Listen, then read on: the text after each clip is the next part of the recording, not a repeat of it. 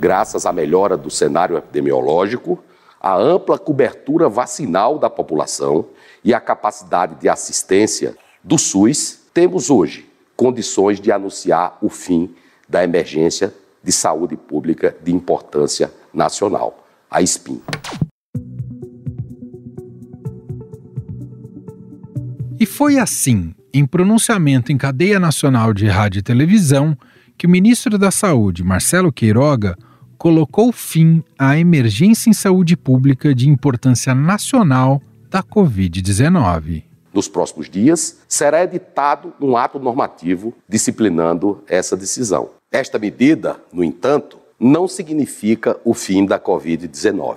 Continuaremos a conviver com o vírus. O Ministério da Saúde permanece vigilante e preparado para adotar todas as ações necessárias para garantir a saúde dos brasileiros. A decisão anunciada neste domingo marca o fim de medidas impostas ainda no início da pandemia, mas não o fim da pandemia em si. Essa é de responsabilidade da Organização Mundial da Saúde, a OMS. O ministro atribuiu a decisão a queda nos índices da doença e a vacinação no país, que alcançou 73% da população. Até ontem, segunda-feira, o Brasil registrava mais de 662 mil mortes e 30 mil casos da doença. Porém, muitos estados com vacinação avançada já liberaram o uso de máscara e deram fim às medidas de restrição. Já tínhamos liberado há duas semanas a utilização de máscaras em ambientes abertos. Hoje, pela manhã, o Comitê de Saúde do Estado de São Paulo, reunido, deliberou, dado ao fato de que estamos em queda de internações, ocupação de leitos de UTI e também queda em número de óbitos, nós estamos liberando o uso de máscaras em ambientes fechados em todo o estado de São Paulo. A decisão do ministro, mesmo que tardiamente, também vai de acordo com a vontade de Bolsonaro, que já se posicionava a favor do fim da pandemia desde o início do ano. O Queiroga tem se comportado muito bem nessa questão. Eu tenho conversado com ele. Ele já sinalizou há poucos dias que seria uma portaria dele, como definida em lei, nós aqui sairmos da pandemia e entrarmos na endemia. Tá? Ou seja, isso deve acontecer até o final desse mês.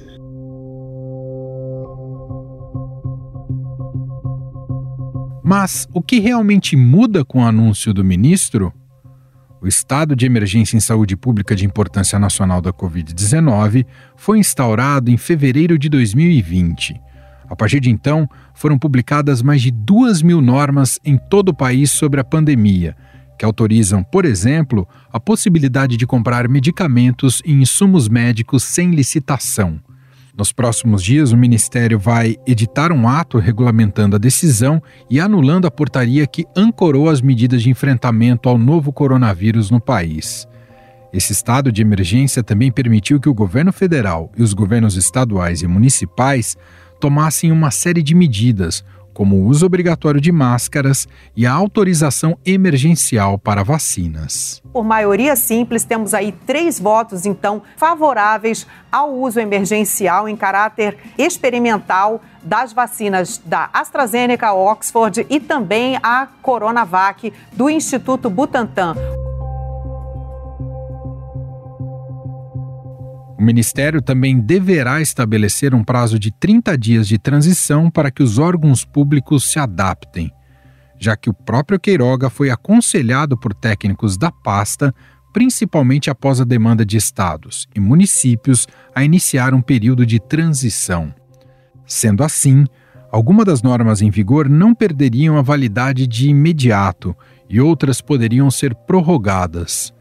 Outra mudança anunciada por Queiroga na manhã desta segunda-feira se refere ao uso da vacina Coronavac, que passará a ser restrito a crianças e adolescentes de 5 a 18 anos. Para o esquema vacinal primário em adultos, esse imunizante, eu penso que é um consenso nos países que têm agências regulatórias do porte da Anvisa, ele não é utilizado para o esquema vacinal primário. Ele pode ser usado para o esquema vacinal primário aqui no Brasil para a faixa etária compreendida entre 5 e 18 anos, não é? Vale dizer que como dose de reforço, essa vacina também não tem evidência científica.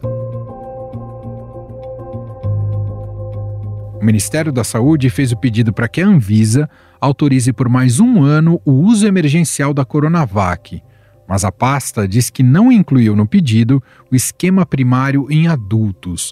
A agência reguladora ainda precisa aprovar essa solicitação. Especialistas, no entanto, apontam que, apesar da redução das infecções, este ainda não é o melhor momento para revogar a portaria. A decisão poderia, por exemplo, acarretar o fim da exigência do passaporte vacinal para entrar em certos lugares, um desincentivo à vacinação da população.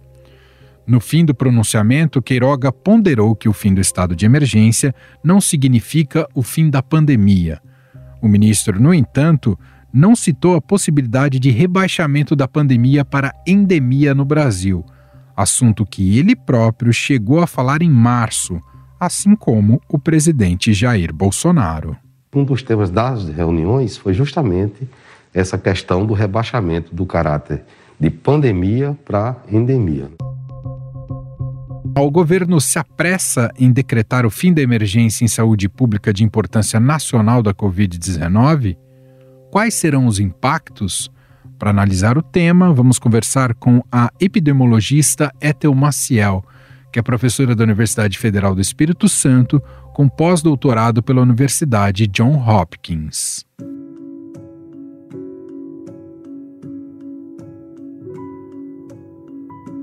Olá, doutora, tudo bem? Oi, Emanuel, um prazer estar aqui com você. Doutora, a justificativa apresentada pelo ministro da Saúde, Marcelo Queiroga, lastreada na cobertura vacinal no, no país acima dos 70% e na queda dos índices da doença, essa justificativa é suficiente para decretar o fim da emergência em saúde pública de importância nacional? Olha, Manuel, ela, esses dois critérios, né, eles são necessários, mas eles não são suficientes. Nós precisamos entender né, que a, a pandemia é um evento global, a gente depende do que está acontecendo em outros países, então, nós ainda estamos sob o decreto de emergência de saúde pública de importância internacional, né, pela OMS, e a gente decretar de forma unilateral, né, o revogar né, o decreto aqui de emergência de saúde pública de importância nacional, traz uma preocupação, porque muitas ações de estados e municípios estão vinculadas a esse decreto. E, e ações que eu digo, contratações, licitações, é, serviços mesmo que foram implantados para a ação da emergência né, de saúde pública da Covid-19, elas estão vinculadas a esse decreto. E uma revogação desse decreto pode impactar todas as ações é, operacionais né, de estados e municípios. Então, é uma preocupação grande, a gente pode fechar alguns serviços que precisariam ainda estar funcionando, a gente ainda está no estado de alerta, né? A OMS vem falando isso. A gente precisa manter, principalmente, é, os serviços de diagnóstico que foram ampliados, implantados, a vigilância genômica, para que a gente possa identificar de forma rápida, né, Emanuel, se alguma alguma nova variante, é, mudanças importantes do padrão de, de diagnóstico, né, de aumento de positividade dos casos. Então, tudo isso é, é uma, traz uma preocupação nesse momento, essa ação, que é uma ação não, não está embasada né, no decreto é, da OMS, de emergência de saúde pública de importância internacional. Dá para classificar como uma decisão muito mais política do que técnica do ministro? Com certeza, Emanuel. Infelizmente, a gente viu desde o momento que ele anunciou, né, até hoje, ele é, tentando explicar e dizendo que vai, não vai ser assim, vai inclusive ter que é, editar uma normativa especial para que estados e municípios não estejam, não, não tenham prejuízo né, nas suas ações e contratos. É, mas a, pergunta que fica é se vai precisar de uma normativa para dizer o que, que o decreto já dizia, para que o decreto vai ter que ser revogado? Não, não tem sentido. Né? Nós ainda estamos numa emergência é, de saúde pública, ainda, ainda estamos numa pandemia, nós estamos acompanhando países, inclusive, que estão nesse momento é, em lockdown, né, com uma transmissão muito acelerada, o que pode permitir o surgimento de novas variantes. Então, tudo é muito prematuro e, e nós ainda estamos com uma vacinação caminhando de forma lenta nas crianças de 5 a 11 anos. Nós estamos ainda com a nossa dose de reforço com pouca adesão, tudo isso porque não temos ações efetivas do governo. Né? Então, o governo deveria estar muito mais preocupado em fortalecer as ações é, para o combate da pandemia do que revogar o decreto. Então, é, no meu entendimento, é uma ação muito mais política do que com algum embasamento em critérios epidemiológicos. O pior cenário, doutora, é essa desmobilização, essa falta de estrutura né, emergencial que foi montada para justamente para o combate à pandemia da Covid-19. Em caso haja um recrudescimento da doença ou uma nova onda, esse seria o pior cenário? Exatamente, Manuel. Um, um cenário de desmobilização né, de ações, porque a gente precisa entender que há uma, uma série de contratos que foram feitos e que estão vinculados a esse decreto em relação à contratação de pessoal, é, de serviço, é, contratualização que estados e municípios fiz, fizeram em relação a leitos de hospitais é, privados, né, da rede é, assistencial suplementar. Né? Então, assim, são muitas ações, e algumas ações, elas não estão nem diretamente relacionadas à Covid, elas estão relacionadas à, à pandemia, mas não necessariamente à Covid. Por exemplo, vários serviços de cirurgia, de atendimento à, à, à, saúde de outras doenças, elas foram impactadas por conta da pandemia. Nós tivemos em vários momentos que encerrar cirurgias que não eram emergenciais, é, procedimentos né, que não eram emergenciais, cirurgias para outros para outras questões de saúde, por exemplo, cirurgia oftalmológica, cirurgia ortopédica, é, cirurgia cardiovascular, né, que, não, que não eram emergenciais ali, e que foram é, interrompidas, agora vários governos né, de estados e municípios contrataram é, serviços, é, contrataram outros, terceirizaram né, algumas ações para que isso pudesse ser é, recuperado, pessoas que estão esperando há mais de um ano para esses procedimentos, e, e, tudo isso impacta com a revogação desse decreto. Então, não é algo simples, é, é, um, é algo que exige planejamento é, e que exige que o governo esteja em, em sintonia com os estados e municípios, o governo federal, né, em sintonia com os governos estaduais e municipais, coisa que não aconteceu. Quer dizer, houve uma, um anúncio ontem que já trouxe né, uma preocupação grande para esses gestores no nível municipal e estadual. Outro impacto, doutora, diz respeito à Coronavac. O ministro anunciou ainda nessa segunda-feira que ela ficará restrita a crianças e adolescentes.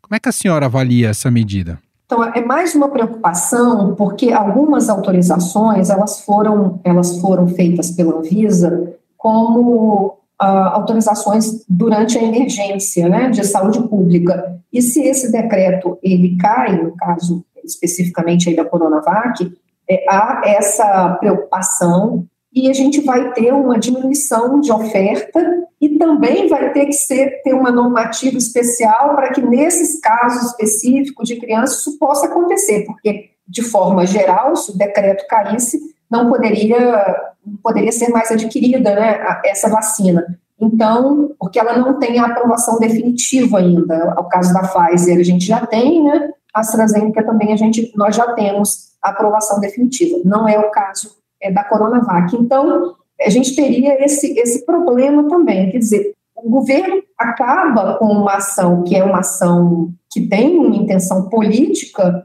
e vai criar uma série de outras dificuldades operacionais, então, desnecessárias nesse momento, que é um momento também, é um ano eleitoral, é um momento que os governos é, têm dificuldade porque tem um prazo para utilização de recursos, para abertura de licitações. Então, é uma preocupação do ponto de vista de como nós vamos poder ter ações, né, do ponto de vista das políticas de saúde, de forma a não impactar né, a, a, saúde das pessoas, a vida da população. Né? Então, eu acredito que isso a gente deve esperar mais, a gente deve estar com o nosso decreto vinculado ao decreto da OMS e a gente precisa permanecer nesse no estado de alerta, né, com todos os nossos, os nossos serviços funcionando, porque nós não temos, não podemos combinar com o vírus, né, Manuel? Então a gente não tem como saber o que, que vai acontecer.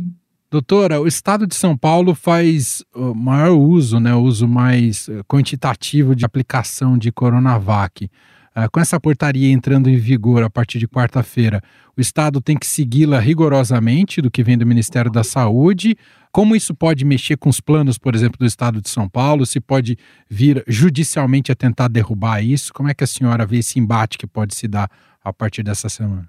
Mais um embate que a gente, a gente vai presenciar certamente, porque isso vai impactar a campanha é, que São Paulo está fazendo, de forma bastante organizada, inclusive. Eu acredito que vai ter uma judicialização, sim, porque é, vai ser necessário que as ações que o governo é, de São Paulo programou, que elas sejam executadas, né, conforme o calendário previsto. E esse, essa revogação do decreto vai impactar muito essas medidas. Então, assim, o gestor estadual e os municipais planejam algo né, e o governo acaba é, atrapalhando, o governo federal acaba atrapalhando esse planejamento. Então, por isso, é muito importante que as ações sejam coordenadas, para que a população não possa sofrer, né, Manuel? Porque Sim. acaba que a população é que fica com os serviços, uma prestação muito ruim e, e com bastante prejuízo.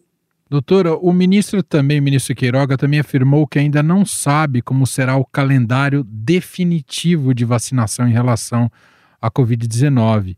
E ele disse que não há evidências científicas para isso. Eu te pergunto, de fato, não existem essas, essas evidências científicas? E se existe alguma referência internacional que nos possa apontar caminhos em relação a esse calendário de vacinação? Nem ele sabe e nem ninguém sabe. Então, por isso que manter esse decreto é importante, porque para a gente revogar esse decreto, nós precisamos de algumas certezas que nós não temos ainda. Uma delas é saber como a vacina, né, as vacinas contra a Covid, serão incorporadas ao calendário de vacinação. É, elas serão, a gente vai ter doses de reforço anuais, nós vamos ter uma vacinação para todas as crianças. A gente não tem ainda vacina para criança né, com menos é, de 5 anos, abaixo de 5 anos. Então, são muitas questões que ainda têm uma lacuna e a gente sempre tem que é, compreender que as, aquelas crianças não vacinadas, o grupo que a gente chama, aquele grupo que não está imunizado, que no caso serão as crianças menores de 5 anos, elas vão estar mais vulneráveis a se infectar e adoecer, porque o vírus vai continuar circulando entre nós. É por isso que algumas vacinas, elas entram no nosso calendário, né, depois que a população está toda vacinada, é com a, apenas aqueles que não estão vacinados ainda, no caso as crianças que vão nascendo, né, e aí tem um calendário é, para vacinação infantil.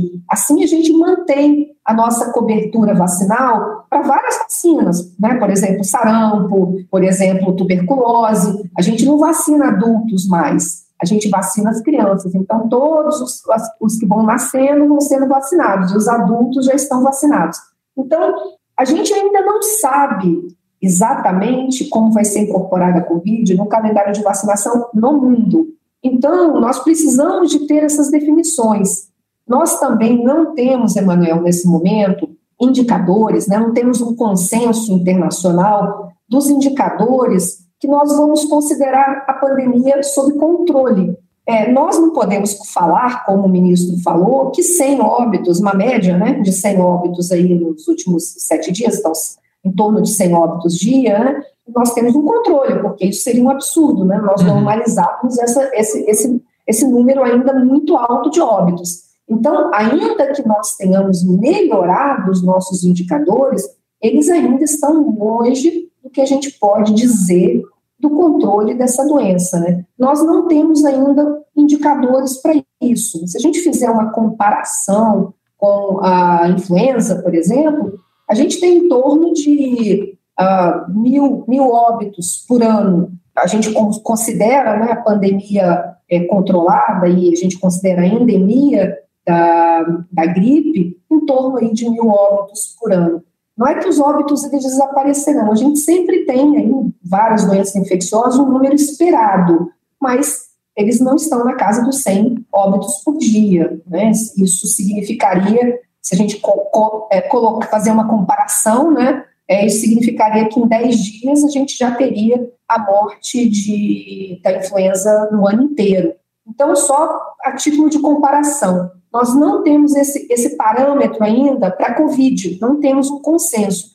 Então, quando a OMS pensa, né, e aí a OMS na semana passada decidiu manter a, o decreto de pandemia, de emergência de saúde pública de importância internacional, é, ela faz isso baseado no que está acontecendo no mundo inteiro, que a gente ainda tem altos números de óbitos acontecendo no mundo. Então, a gente ainda, ainda estamos um pouco longe do controle. A gente já continua a falar com a doutora Ethel Maciel. Apesar dos números positivos da pandemia, outros dados vêm preocupando epidemiologistas. São os casos de dengue que aumentaram 85% este ano no país, ante o mesmo período do ano passado. Até o dia 15 foram notificados mais de 320 mil casos prováveis da doença, uma incidência de 151,8 por 100 mil habitantes, diz o Ministério da Saúde. O Rio Grande do Sul vive um surto de dengue. Cerca de 90% dos municípios do estado registram infecções pelo mosquito Aedes aegypti, o transmissor da doença foram 85 mortes, 73% a mais do que em 2021. Especialistas alertam para o avanço do mosquito Aedes aegypti pelo sul do país, onde a frequência do vírus costuma ser menor por causa das temperaturas mais baixas. Em São Paulo, a doença avança principalmente no norte do estado. Votuporanga tem a maior incidência de dengue do país, com 4.971 casos por 100 mil habitantes. A Organização Mundial da Saúde define transmissão epidêmica quando a taxa é maior de 300 casos por 100 mil. Sobre este assunto, a gente volta a falar com a epidemiologista, a doutora Ethel Maciel.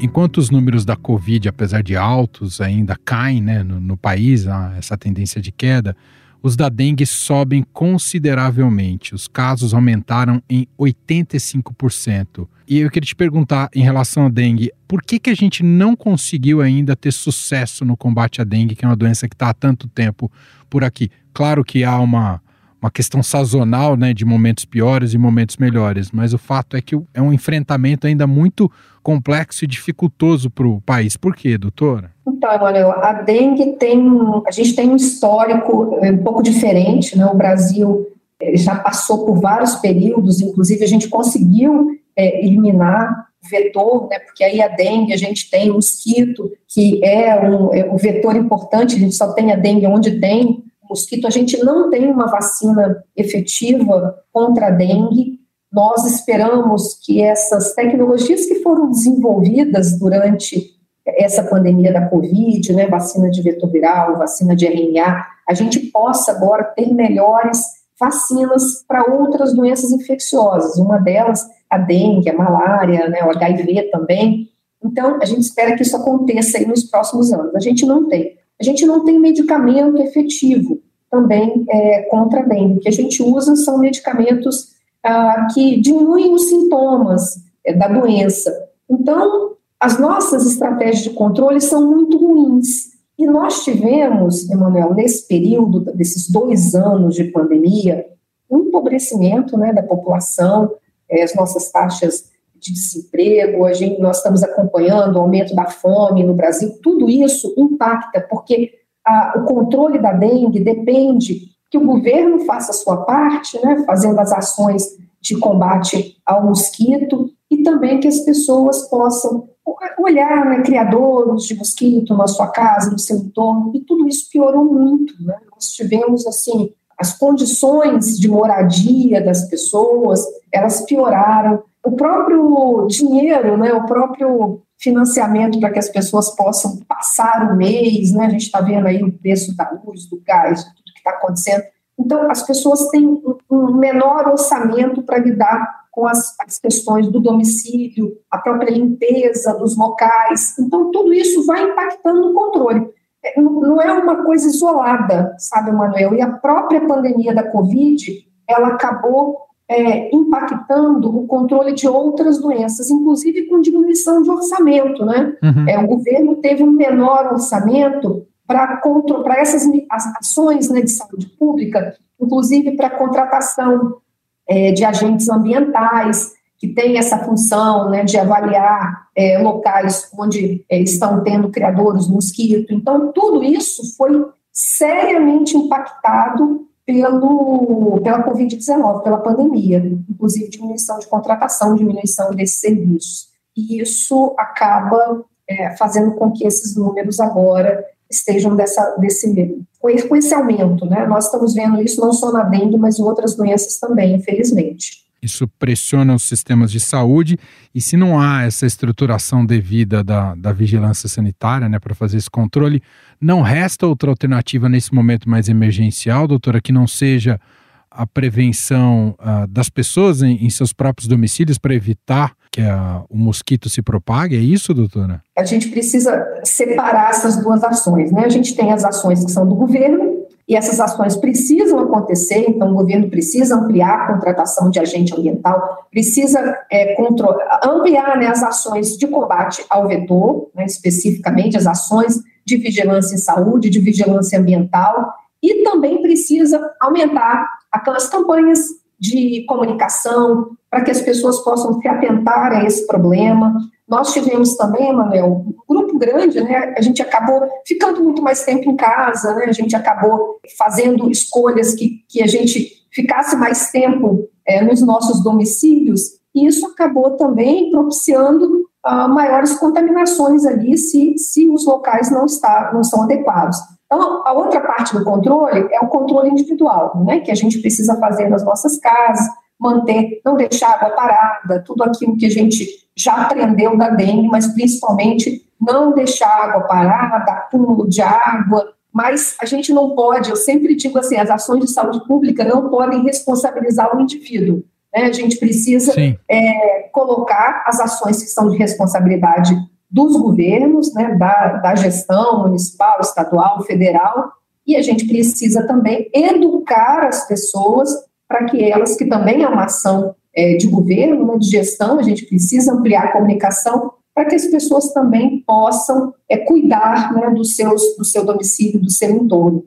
Então, as duas coisas são importantes, mas a responsabilidade maior ela é, é da gestão da saúde pública e não e menor do indivíduo. Né? Então, a gente não pode colocar a responsabilidade maior do indivíduo. Muito bem, ouvimos a doutora Ethel Maciel, professora da Universidade Federal do Espírito Santo, epidemiologista, tem pós-doutorado em epidemiologia pela Universidade John Hopkins.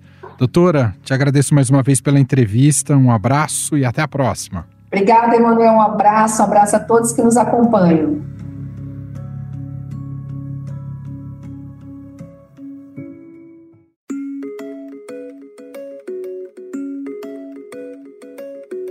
E este foi o Estadão Notícias de hoje, terça-feira, 19 de abril de 2022. A apresentação foi minha, Emanuel Bonfim. Na produção, edição e roteiro, Jefferson Perleberg e Ana Paula Niederauer. A montagem é de Carlos Valério.